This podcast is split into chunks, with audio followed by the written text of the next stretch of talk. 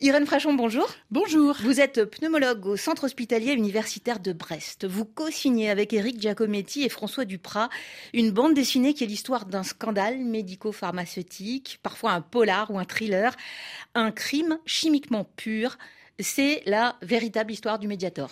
Et eh oui, c'est la véritable histoire, euh, en fait, d'un crime industriel tout à fait hors norme qui se noue dans les années 60.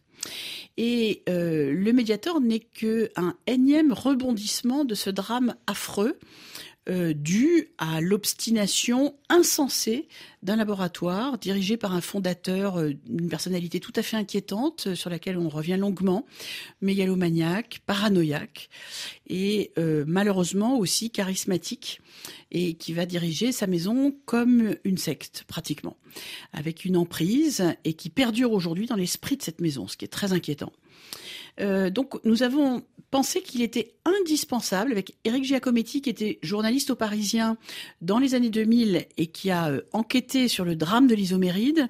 Qui est un autre médicament. Qui est un autre très proche médicament de Servier coupe-fin, et qui est passé inaperçu et quasi impuni en France, en fait, de, de suivre le fil de ce scandale qui se noue dans les années 60 de ces coupes fins de Servier, de s'intéresser d'un peu plus près à, la fondation de ce laboratoire et à son histoire, et bien évidemment sans perdre le fil du drame des victimes, en choisissant des, des, récits euh, tout à fait euh, importants euh, de, de, ces milliers, choisis parmi ces milliers de, de personnes qui, qui, souffrent encore pour beaucoup ou qui sont décédées du, du Mediator. Et ce qu'on voit dans cette bande dessinée, c'est tous les faits réels, factuels, qui s'enchaînent sans interruption pendant plus de 60 ans. Et c'est absolument vertigineux. Voilà, comme un thriller. Et c'est extrêmement dense. On y voit l'histoire, effectivement, du médiator. Parfois, on a eu des bribes, mais ce qui s'est passé avant, ce qui s'est passé pour votre enquête et comment Servier a réussi à continuer à vendre euh, ce produit euh, dont euh, vous démontriez la toxicité. En fait, pour, dire les choses très simplement, Servier crée en 1960 une molécule qui s'appelle la norphinfluramine, qui est une molécule dérivée de l'amphétamine qui est puissamment coupe-fin. Et il va décliner cette molécule sous trois formes. Deux coupe-fin, le pondéral et l'isoméride, qui libèrent dans l'organisme la norphinfluramine, qui est le métabolite actif. Il va les qualifier comme coupe-fin. Et puis il a le médiator qui libère la même norphinfluramine, mais il se dit ah bah j'ai déjà deux coupe-fin, qu'est-ce que je peux en faire? Et on a retrouvé dans la perquisition une des réunions internes euh, consacrées à l'idéologie du produit et donc des réunions marketing en se disant bah on n'a pas d'autres segments comme coupe-fin. Oh, eh ben on va pas dire que c'est un coupe-fin, on bannit le terme anorexigène et on va dire que c'est un antidiabétique parce qu'effectivement quand on maigrit un peu et qu'on a un diabète euh, de ce qu'on appelle de type 2 euh, on contrôle un petit peu mieux un petit peu mieux sa glycémie mais il y a un mensonge originel qui consiste à dire c'est un antidiabétique qui n'a rien à voir avec les coupes fins et les amphétamines, alors qu'il délivre la même molécule qui va s'avérer au fil du temps extrêmement dangereuse, la norphinfluramine. La norphinfluramine, donc libérée par tous ces produits, va créer euh, des effets secondaires graves cardiaques et pulmonaires que Servier va combattre violemment pour continuer à tout prix à commercialiser, y compris aux États-Unis, dans le monde entier, etc. Et en 1997, stop, les Américains euh, découvrent l'atteinte des valves cardiaques. Les Français, eux, étaient plus polarisés sur l'atteinte des vaisseaux du poumon. Et en 1997, c'est le retrait de tous ces produits. Tous, sauf le Mediator, car Servier prétend que le Mediator est radicalement différent de ces produits-là, et va s'accrocher à ce mensonge qui va devenir une sorte de doxa absolument inamovible euh, dans la communication du labo. Il barre toute mention à la norphinfluramine qu'il remplace par un nom de code qui s'appelle S585. Et pire encore, malgré cela, des médecins vont donner l'alarme, des victimes vont se plaindre et Servier va les intimider, va les empêcher de s'exprimer, va brouiller les pistes pour pouvoir euh, de manière insensée, garder sur le marché ce poison violent qui va être consommé par plus de 5 millions de Français. Et alors ces médecins qui dénoncent le produit. Ils sont pas très nombreux déjà, ils sont intimidés, comme vous le dites, et parfois intimidés de façon euh, terrible. Hein. C'est proche des milices. Oui, je crois que c'est l'intérêt de cette bande dessinée, c'est qu'elle nous permet d'illustrer et de raconter cette incroyable histoire de malfrats qui utilisent des méthodes de barbouze depuis déjà des dizaines d'années. Pour certaines de ces méthodes, elles étaient connues et elles avaient été classées sans suite, etc. Il y avait eu des menaces de mort sur certains acteurs de ce dossier aux États-Unis. Servier a violemment attaqué en diffamation tous les journalistes qui relataient ces éléments. Et on dispose, nous, d'un matériel exceptionnel après le premier procès pénal puisqu'il y a eu sept mois d'audition public, avec des dépositions sous serment des témoins de cette époque, des documents euh, saisis en perquisition, etc. Et muni de tout ça, si vous voulez, on reconstitue le fil de cette histoire, et c'est là où la, force de la BD est exceptionnelle, parce que ces images sont tellement saisissantes que euh, elles accompagnent comme un film finalement, avec un petit sous-titre. On voit se dérouler ce crime incroyable.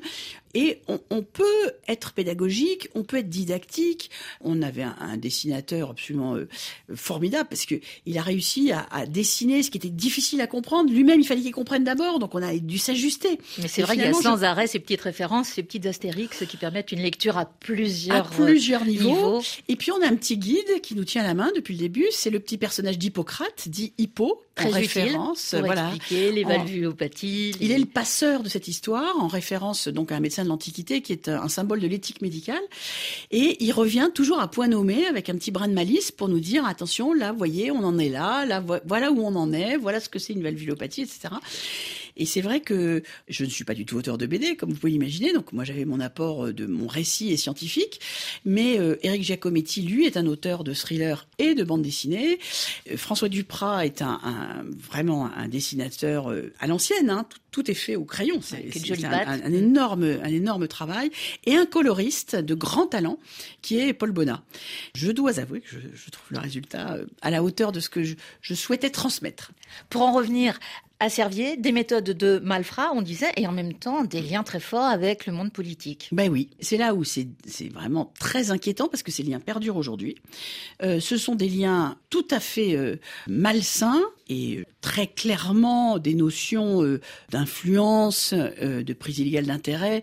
Bon, il y y a beaucoup d'éléments sont prescrits, mais euh, les faits sont connus maintenant et qui, qui, traduisent ce que Jacques Servier a appelé l'intrigue. Il disait que pour il fallait intriguer. Ben, je peux vous dire qu'il s'en est pas privé et qu'il a enseigné à tous ses, ses lieutenants cet art de l'intrigue qui va jusqu'à l'esprit de corruption très clairement. On le voit en images. Euh, on voit aussi ces liens euh, tout à fait choquants avec des sociétés savantes euh, médicales. Elles sont très nombreuses à avoir noué des liens historiques avec cette firme et dont toutes ces sociétés refusent de se défaire aujourd'hui. Des sociétés savantes de cardiologie, des Rien sociétés savantes. Ben, je trouve que ça n'a pas beaucoup changé. J'ai vu que le dernier congrès européen de cardiologie qui s'est tenu à Barcelone, il y avait un énorme stand Servier, gros sponsor, avec des publicités mensongères sur un vieux produit de Servier qui date des, de, des années Mediator, qui s'appelle le Vastarel, qui est considéré par la haute autorité de santé comme inefficace et dangereux. Donc, on, on, on a les mêmes, on retrouve les mêmes, accueillis par des médecins qui ne peuvent pas, soi-disant, se passer des subsides, cet argent argent arrosé. C'est juste insensé. La, traduction, elle, elle, elle, elle, a été très claire et, elle, est expliquée dans la bande dessinée. Un certain nombre de médecins ont fait le job, ont publié des études, y compris les cardiologues, etc. Mais un grand nombre euh, ont sombré dans un déni de réalité euh, absolument incroyable en disant c'est pas vrai, c'est un scandale médiatique, etc. Et ceux qui ont payé les pots cassés sont les victimes parce que elles se faisaient très mal accueillir. Mais non, mais qu'est-ce qui vous a mis dans la tête que c'était le médiateur, etc. Ça a été une bagarre et aujourd'hui, ça n'est pas terminé. Et aujourd'hui, malheureusement, Servier continue à nouer des partenariats avec l'Institut Gustave Roussy, euh, va s'installer au plateau de Saclay, avec Polytechnique, un mécénat, et ceci et cela, a reçu des subventions gouvernementales, on décore la Légion d'honneur euh, d'anciens de qui magouillaient pour euh, bloquer et garder le, médiateur commercialisé. Moi, je, je suis effaré, en réalité, par la situation en janvier 2023. C'est-à-dire, 13 ans après l'éclatement du scandale, je trouve que c'est business as usual. Et en fait, ces victimes, elles nous emmerdent. Enfin, je veux dire, le message du gouvernement, il est clair. Le ministre de, l'économie donne des subventions à ce labo pour fabriquer des médicaments inutiles mais il l'assume, je sais pas. Qu'est-ce qu'il y a derrière? C'est des, des, emplois, c'est quoi? C'est quoi le truc? Pourquoi est-ce qu'on décore ces gens-là, etc. Le problème, c'est que on creuse un fossé avec la confiance des citoyens. On a vu pendant la pandémie à quel point il y avait une défiance qui avait été alimentée à juste titre par ces différents scandales. Du coup, les gens ne savent plus qui croire. Ils croient n'importe quoi, n'importe qui. Des fake news, c'est très difficile de faire le tri et euh, ils y perdent leur latin. Et quand on voit que des gouvernants, des responsables de sociétés médicales continuent à pactiser avec une société délinquante qui a été condamnée pour tromperie, blessure, homicide involontaire, ben, bien évidemment, si on n'a pas cette clairvoyance de dire bah, celui-là, cette transgression est inacceptable, il y a des milliers de morts quand même on l'écarte, voilà, on le met hors d'état de nuire.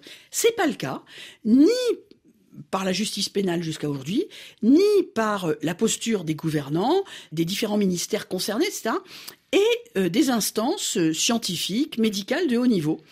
Pour moi, finalement, le scandale initial du Mediator, c'était voilà une histoire de criminalité en col blanc. Mais aujourd'hui, c'est bien plus que ça. C'est un dévoiement, une collusion permanente et finalement assumée avec des gens qui ont trompé, qui ont exposé les Français euh, à un poison.